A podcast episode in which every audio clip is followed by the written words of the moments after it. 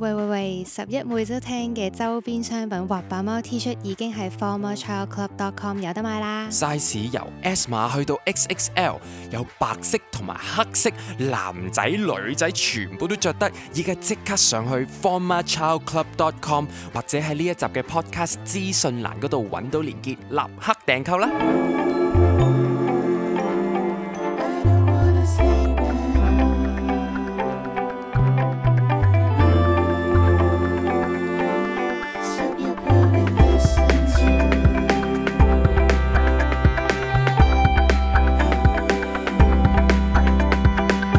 歡迎收聽十一每周聽。 Welcome to 十一 per listen to。今日咧，我哋有個好特別嘅嘉賓，我哋有請，表哥 Hello，啊阿表哥 James，終於都出現啦！我哋嘅表哥，你啊一路有聽我哋嘅 podcast 嘅朋友仔，都應該會成日都聽到呢個名啦。你自己都係一個聽我哋 podcast 嘅嘅聽眾朋友啦。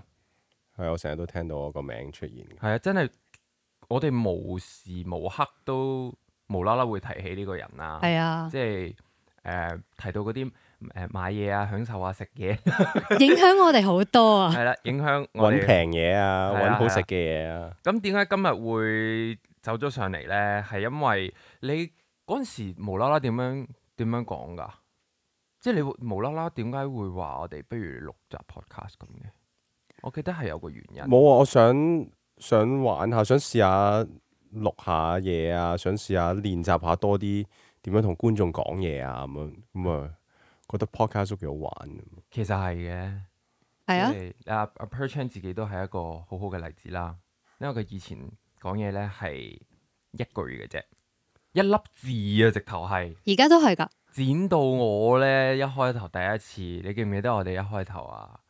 即啊，係因為我中間有好多諗嘢嘅位，但係咧我係冇發出一個聲音話俾人知我諗緊嘢。係咁有時可能我誒咁樣又唔得啦，嗯咁又要 cut 咯唔喎，係咁變咗嗰陣時係好長啊，我覺得誒、呃都仲好啲啊，因為誒、呃都好似諗緊呃係啊嘢，因為我真係諗佢諗嘢嗯嘢，真係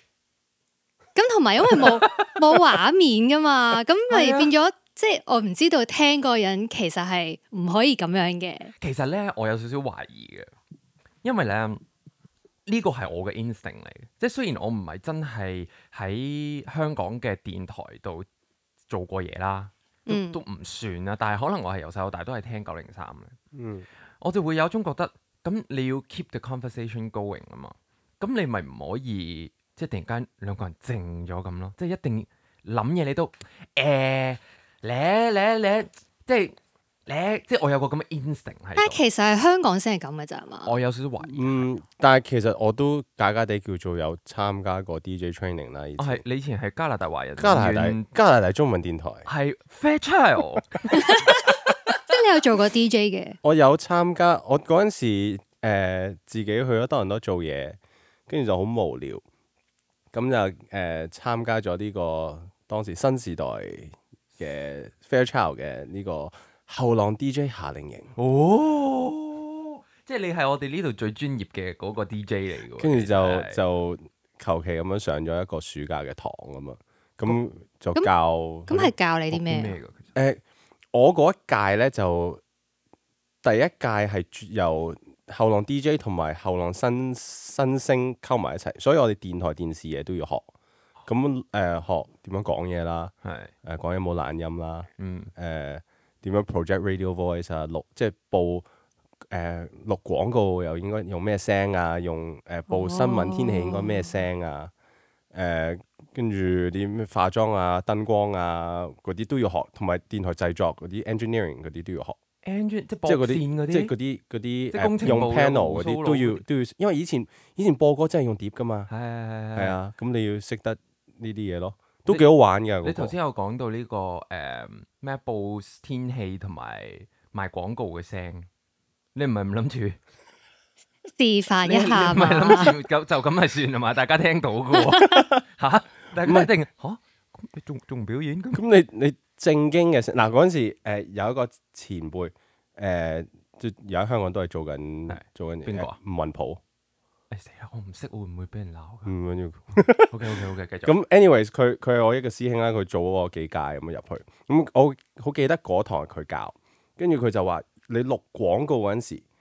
你一定要自己好相信嗰樣嘢係，即係你要講樣嘢好抵，係你真係覺得你要哇真係自己你信充我分地好抵呢個相真係信，好抵。係啦，跟住你把聲就可以 project 出嚟係，即係佢話誒，譬如你今個誒佢都講時我要錄一個 demo 啦咁樣。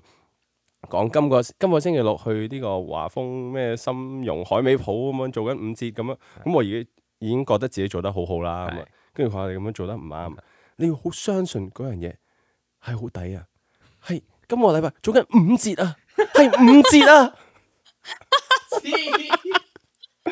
你要好 believe 好相信好開心呢樣嘢真係好抵啊，即係我一定要將呢個好消息同大家分享啊！係啦，因為即我唔係想 sell 你啊，因為你電台睇唔到樣噶嘛。係咁所以都係要靠把聲去用把呈聲去現呈現一啲感情啊呢啲嘢，咁呢個就嗰陣時我覺得好玩嘅。咁係幾幾得意嘅，但係依家聽起上嚟係有啲 old school 嗯，誒嘅，加拿大電台係咁噶，係即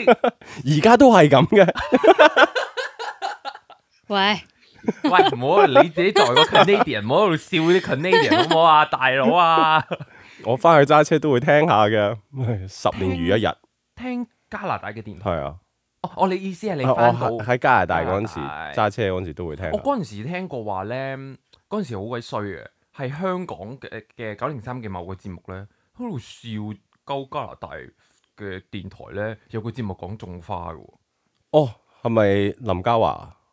係咪啊？好似係啊，即係總之嗰個節目係講種花林嘉華嘉年華啊嘛。係咪嗰啲李婉華嘅誒李婉華唔係咩華之理啊？係係開心 華之你，開心華之呢啲名真係好正，理，開心華之理。正所謂我如果我喺加拿大有個節目啊，你知唔知叫咩啊？李十一，李實德。好唔想聽啊！真係，喂，但係可能對於加拿大嘅聽正眾咯朋友們，啱啊，啊 正啊！係啊，開心華之你知李十一李實得喎。 喂，我好想聽下其試下實，錄咯，咩即係錄錄加拿大 style 嘅，係啦，係啦，呢個得你一個 Canadian 啫喎，你要交 交翻個我哋喎波俾你喎交翻波俾你嗯喎，用翻有咁老土得咁老土咁樣。啊嗱，我真係覺得，我覺得我啊一路大家聽緊呢一個節目嘅嘅朋友仔啦，邊個係阿 James 啊？邊個係阿表哥啊？究竟佢係咩人嚟嘅咧？咁樣咁應家我哋一路一路傾嘅時候，就會慢慢你就會了解多啲呢個人啦吓、即係究竟呢個人你係咪真係要識佢咧？咁又好似唔一定，一嗯但係般般啦，係啦，啊即係佢唔係周杰倫啦，係咪？但係咧，佢係周杰倫個 fans 喎。 跟住你就會覺得啊，你可以慢慢聽下呢個人。但係我最我記得我哋之間發生過一件最搞笑嘅事就係、咧，總之因為我哋身邊最 close 嘅真係加拿大華人咧，就係、你啦。我哋有冇第二個咁嘅？冇啦好似冇啦冇啊已經咁。咁但係咧嗰陣時。誒、即係我一路一路聽，我哋一有啲加拿大嘅嘢咧，想問咧，我哋會問佢啦，因為嗯因為我唔識啊温哥華地產經紀嘅 Carrie 啦，咁我哋就會問阿 James 啦，咁然後所以一路都係有個我哋之間有個 connection，就係我哋係一百 percent 土生土長香港人，係加拿大去過兩次嘅啫，我都係嗯咁樣。咁然後佢咧就係、加拿大，你係出生，我唔係，我好細個就喺嗰度，我四哦，所以其實四你出歲生都係香港。我上海出世，哦，上海出世，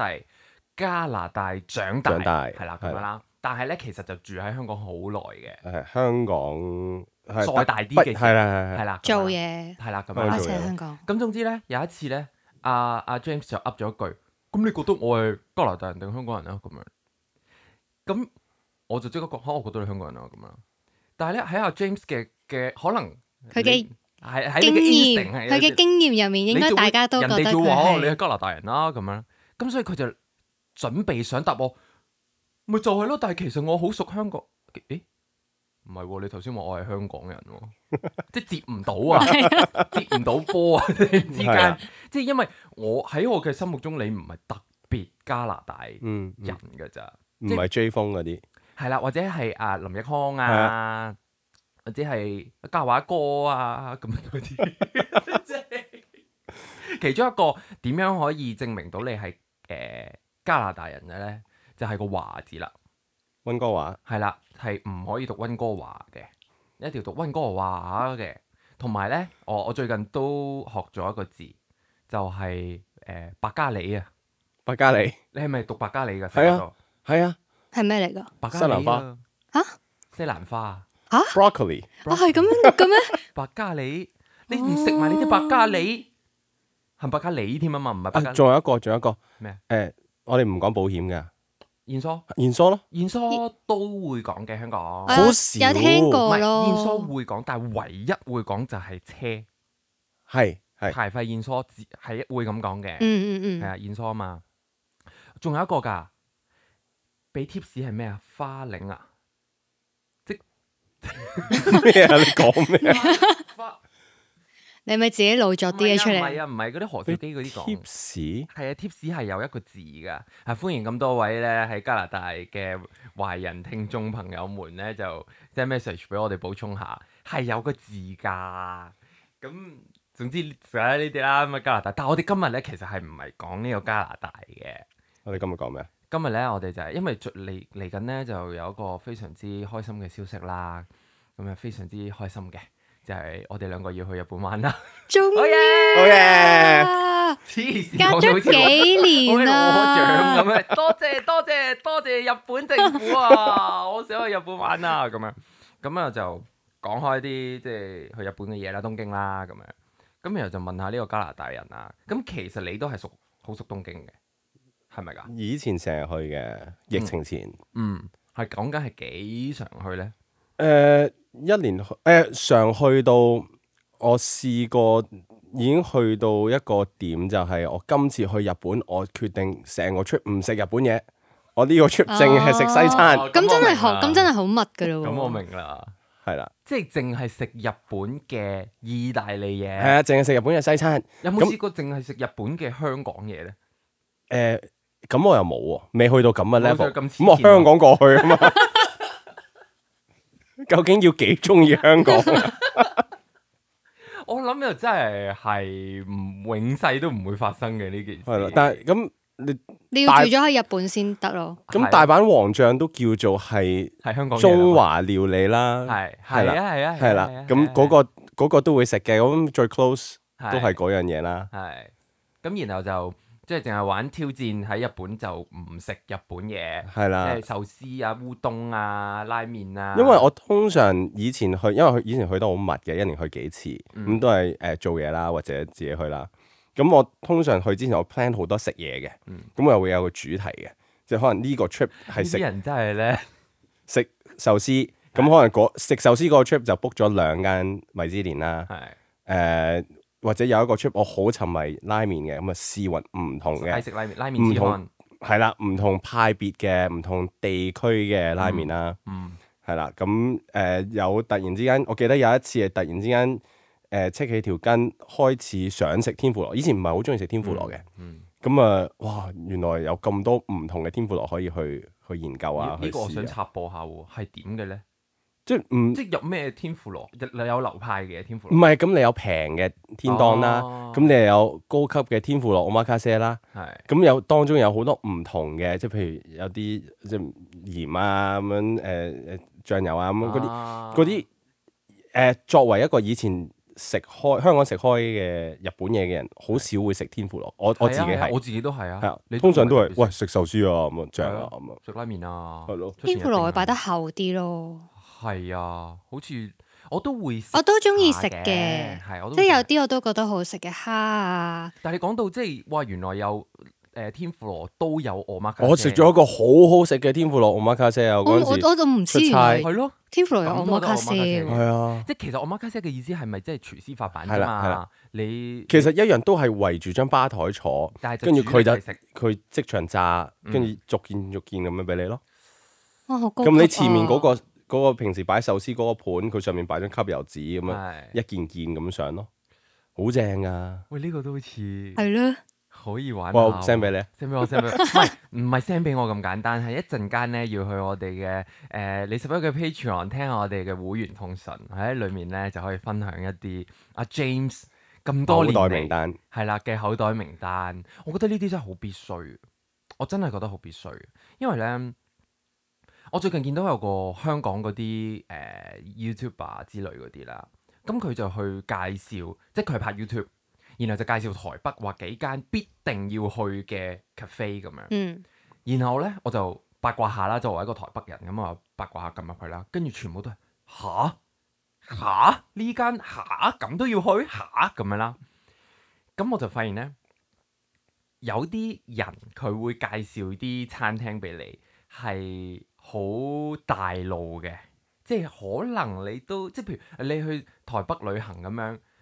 如果你真係第一次去，咁我都會建議你去下嗰啲阿中面係試啊，中面線啊，咩誒飲珍珠奶茶啊，永康牛肉面係啦啊係，啦係啦，嗯咁都會嘅咁，但係可能由第二次開始，我已經叫你喂呢啲唔好試啦，你你試第二啲嘢啦咁樣。咁所以咧呢個時候咧，有一個真係比較深入嘅人，即係佢可能去咗好多次、好多次、好多次，佢話俾你聽呢啲你唔好試啦咁。嗱，譬如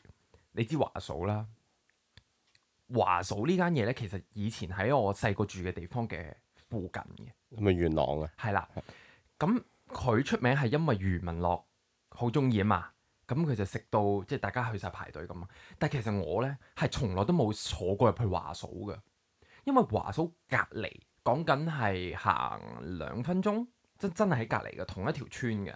有間嘢叫和記，而其實華嫂咧係攞咗和記嗰個 recipe 去做嘅，而大家係冇即係唔知知呢間嘢嘅。咁我咧係從來都淨係會食和記嘅啫，咁和記而家仲喺咪度？執咗啦。我細個嗰陣都已經執哦咗啦哦冇做嘅啦，咁就得翻華嫂一樣㗎，都係都係食嗰個菠蘿包哦夾住個蛋咁樣啦。咁即係呢啲嘢你要真係誒、呃所謂比較在地嘅人啊，話到俾你聽，你就冇咁嘥時間嘅。我諗依家你叫我去食亞中麵線，我真係睬你都傻。誒、嗯，永康牛肉麵係 OK 嘅，永康牛肉面 OK，我到依家都阿中面線我都係上年第一次食，哦，咁你覺得點啊？一般般啦，係咯，即咪係咪就係嗰樣嘢。係冇冇乜驚喜咯，反而誒、呃以前繞河街嗰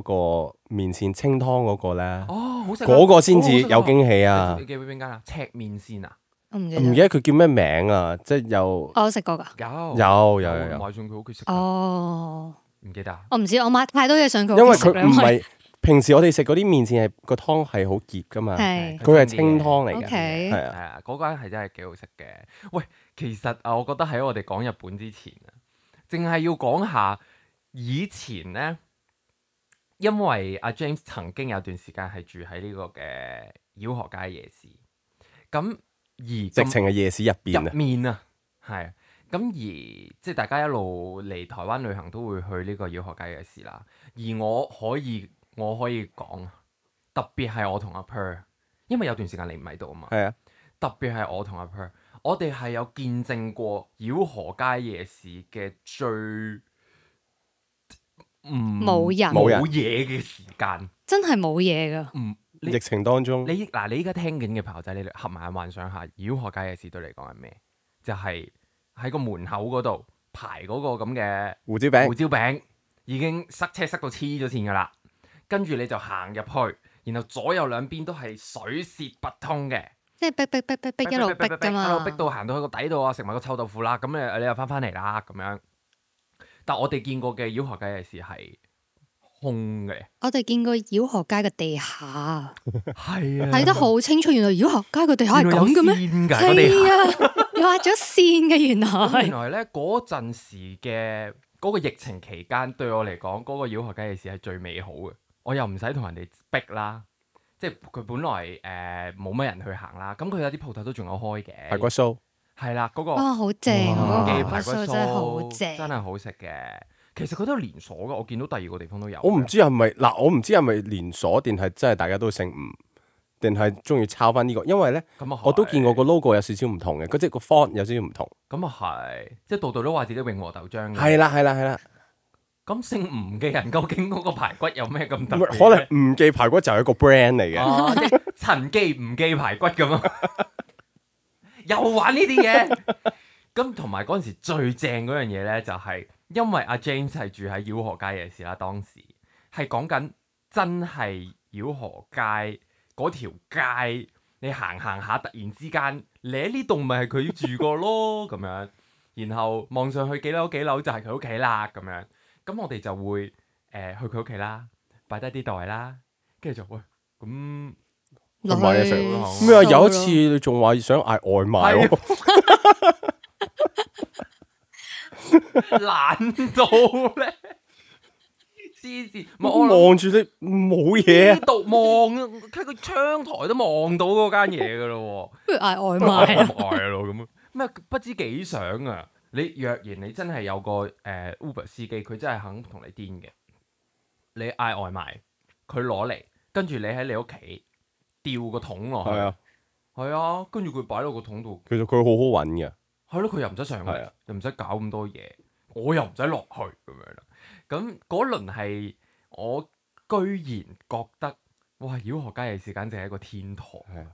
即係你你平時你去食繞河街嗰啲嘢，又又逼夾，跟住又冇位，跟住又又麻鬼煩，又唔知喺邊度掉垃圾咁 樣即係咧你。居然可以買完之後翻上屋企舒食舒服喎，服咁樣食夜市嘅，好串嘅真係啊係。好正㗎，即係仲要嗰翻到屋企咧，你開翻個露台咧，仲聽到下面好嘈咁樣啦 係。繼續係咁樣。係啊，即係好哇，好高高在上啊！我而 家你嗰陣時住喺繞河街夜市有冇勁食夜市啊？有。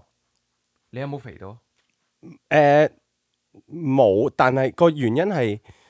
當你住夜市，你就係好有目的性。我而家想食一串冰糖葫蘆，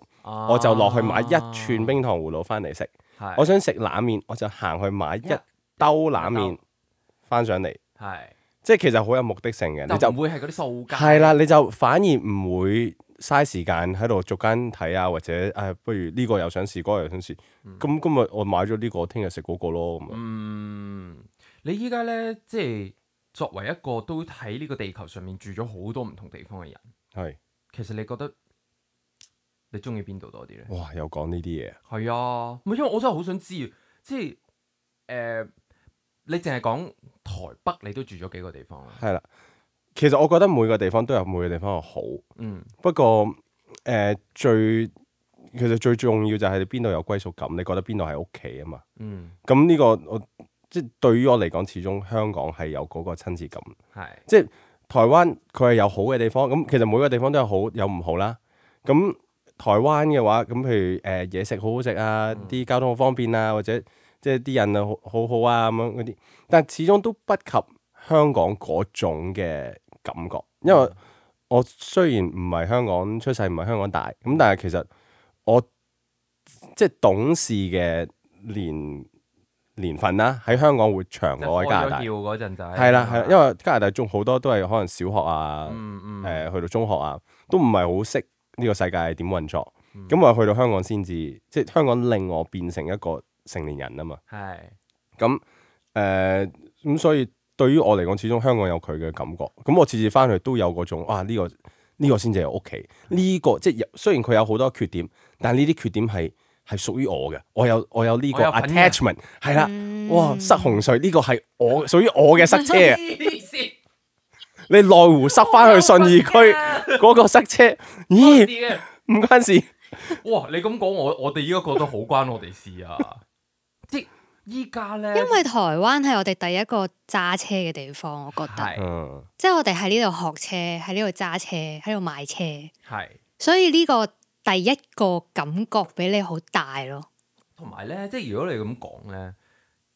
其實台北係我同阿 Per 我哋人生，我哋兩個都係人生第一次租一間屬於自己嘅一間屋，係喺台北噶。香港我哋都冇真係點樣租過一個地方嘅，係咪係因為由細搭到大都係搭單噶嘛，我搭哋嗰單陣係或者係跟住阿爸阿媽住咁樣。係啊所以依家我又真係會覺得，我我會覺得自己真係台北人嚟嘅。其實依家係咪啊？你內湖，你我哋嗰日唔係喺度咁講咯。誒、晏晝四五點去內湖，跟住你話唔好揸車咁樣，即係開始會有一啲咁樣嘅嘅諗法出嚟。嗯同埋已經咧係喺台北揸車揸到咧，係會有啲路我係唔想去咯。 嗯，即係我有我已經有一個 preference 啦有一個黑名單係啦，喺即度係哦呢條路我中意啲，呢條路我冇咁中意，即係開始有呢啲咯。嗯嗯嗯，我明啊，我我香港揸車噶嘛，咁所以其實所以嗯都係一樣有有感覺咯。嗰個感覺，歸屬感。係啊係啊，嗯你點解喺台北又唔揸車咧？台北咁平，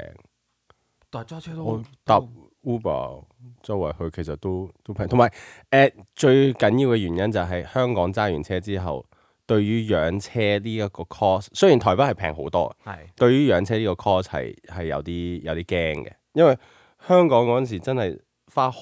多錢喺架車度，無論租車位啊、係入油啊、出街泊車啊呢啲，其實好誇張噶嘛，香港。係係係香港，所以反而倒翻轉，我係覺得香港係一來又冇需要啦，嗯，二來係都真係養唔起嘅，係啦，所以一個月成嚿錢，即係台幣價嘅台幣字面同同一個數字哦係同一個數字係啦啦，但係港幣我諗真係有喎。係啊！你真呢係有你呢度台灣租車幾多錢啊？一個車位一個月之前我哋咪租四四千蚊蚊咯係，啦台。幣喎，係啊台幣我喎香港我棟大廈入邊，我嗰陣時租四千五港幣啊，係咯，咁咪真係一個月四千五港幣啊，真係同仲要覺覺得好抵啊！揾到哇，我樓下停車場有位啊四，千五港幣啫喎，租喎啫係啊，喎，再最近入油咧，發現其實打爆光油都唔使一千蚊台幣，我打爆工有七百幾蚊港幣啊，我哋咪八百蚊台八幣咯百蚊台幣係咯。啊， 所以其實真係個數字係一樣嘅，但係個嗰個 currency 唔一樣。啊即係其實住落咧，之前我哋 podcast 都有講咧，就係、台灣有啲嘢的確係平啲，但係咧，誒、我記得我幾日前都有尋尋日定咩都有同你講，就係、係台灣有啲嘢係平啲，但係佢有啲嘢會冇咗嘅，即係譬如話係你可以揾到好平嘅嘢食，係，但係你會犧牲咗個水準嘅，而香港係好貴啦，即係普遍所有嘢都好貴啦。但係咧低過某個價錢咧，你就揾唔到噶啦。即係你唔會話有，即係誒得廿蚊，然後俾督屎撈啲飯俾你，即係冇啲咁樣嘅嘢嘅，係咪啊即？係香港俾嗰個錢係基本包咗啲嘢咯。係啦係係啦啊。即係唔唔唔唔會大家覺得吓咁、樣都放得入口嘅咩？咁但係我亦都覺得，因為香港知道我 charge 緊咁樣嘅錢啊嘛，而係呢個錢一定唔係低噶嘛，係咁所以我咪需要俾翻同樣 quality，因為個 market 已經 define 咗呢件事啊嘛，嗯因為你個銀碼咁高，但係你台北，我譬如我攞日本嘢嚟講，你台北可以食八千蚊嘅 omakase，係香港價錢。你係可以食一千蚊嘅 omakase，你可以食，甚至我見過啲街市誒側邊嗰啲啊嗰啲刺身鋪嗰啲，你都有得都有得咁食食嗯嗯哦佢幫你砌嘅一個一個咁嘢，啊係幾百蚊台幣啫 喎。嚇咁開心，係啊咁我又想試下咁啊，我屋企樓下有 omakase 都係一千蚊，一零零零咋，啊係啊，晏晝啊，夜晚啦，晏晝夜晚同一 㗎，咁你有冇食過啊？我有啊，OK 㗎，吓咁仲等咩啊？但係因為我哋就嚟去日本，唔好食住。係等你翻嚟 compare 下係咯 compare 下，咁又 OK 喎。 ，OK 㗎。咁又咁 OK 喎。即係有唔同嘅，同埋我上次食誒、呃日本嘢，個師傅同我講，其實台灣入貨嘅價錢咧，入魚嘅價錢仲貴過香港嘅。吓但係點解香港壽司食 omakase 咁貴？係因為個租，個租金 reflect 咗落嚟個消費者嘅價錢度。佢話攞魚嘅價錢香港平好多，因為台灣仲有税。係喎，我唔我唔啦，我唔啦，唔咩啊？即係我唔會喺香港。去日本食啦，係啊，我哋而家咁呢度咁近，我就係發現嗰個我哋勁期待嗰個誒松山飛魚田。好正啊！我哋頭先你嚟之前，我哋先喺度睇 YouTube 咁樣啦，即係因為呢輪咧都有睇啲日本嗰啲嘢，佢自己喺度 loop 咁樣播啊啦，咁樣跟住講嗰個羽田機場嗰個花園啊，嗯即係嗰個商場叫做羽田機場花園咁樣，好似佢裡面已經好好玩咁樣咯喎，即係又話有得誒、呃浸温泉啊，廿四、小時喎、仲要即係若若然你癲起上嚟，譬如你飛嗰啲 red eye，跟住誒、呃你又唔想幾個鐘你都住酒店，你直頭可以浸温泉，跟住瞓喺佢嗰張長凳嗰度瞓到第二朝，跟住你先出去市區咁樣啦。然後又有啲嗰啲出面要排隊嗰啲鋪頭咧，喺機場就唔使排啊。咁嗯嗯嗯，即係呢個我好期待嘅。你有冇飛過啊？我香港飛羽田好少啊嘛，我啊應該淨係可能去過兩至三次羽田。啊，係啊，我真係從來都唔知有呢一樣嘢嘅。係啊，係啊，不過以前就係咯，成田比較熟啲咯，嗯嗯不嗯，過就好遠咯，係咪要一粒鐘咁樣？個零鐘咯，係啊。差唔多啦，翻返市區。因為我有少少唔記得咗。你仲你要去到首先搭嗰個 Narita Express 去到誒東京，跟住再再再轉轉去你要去其他地嘅方地鐵咁樣咯，係啊。呢個日本之旅呢，我已經係我哋對上一次去已經講緊係五年前，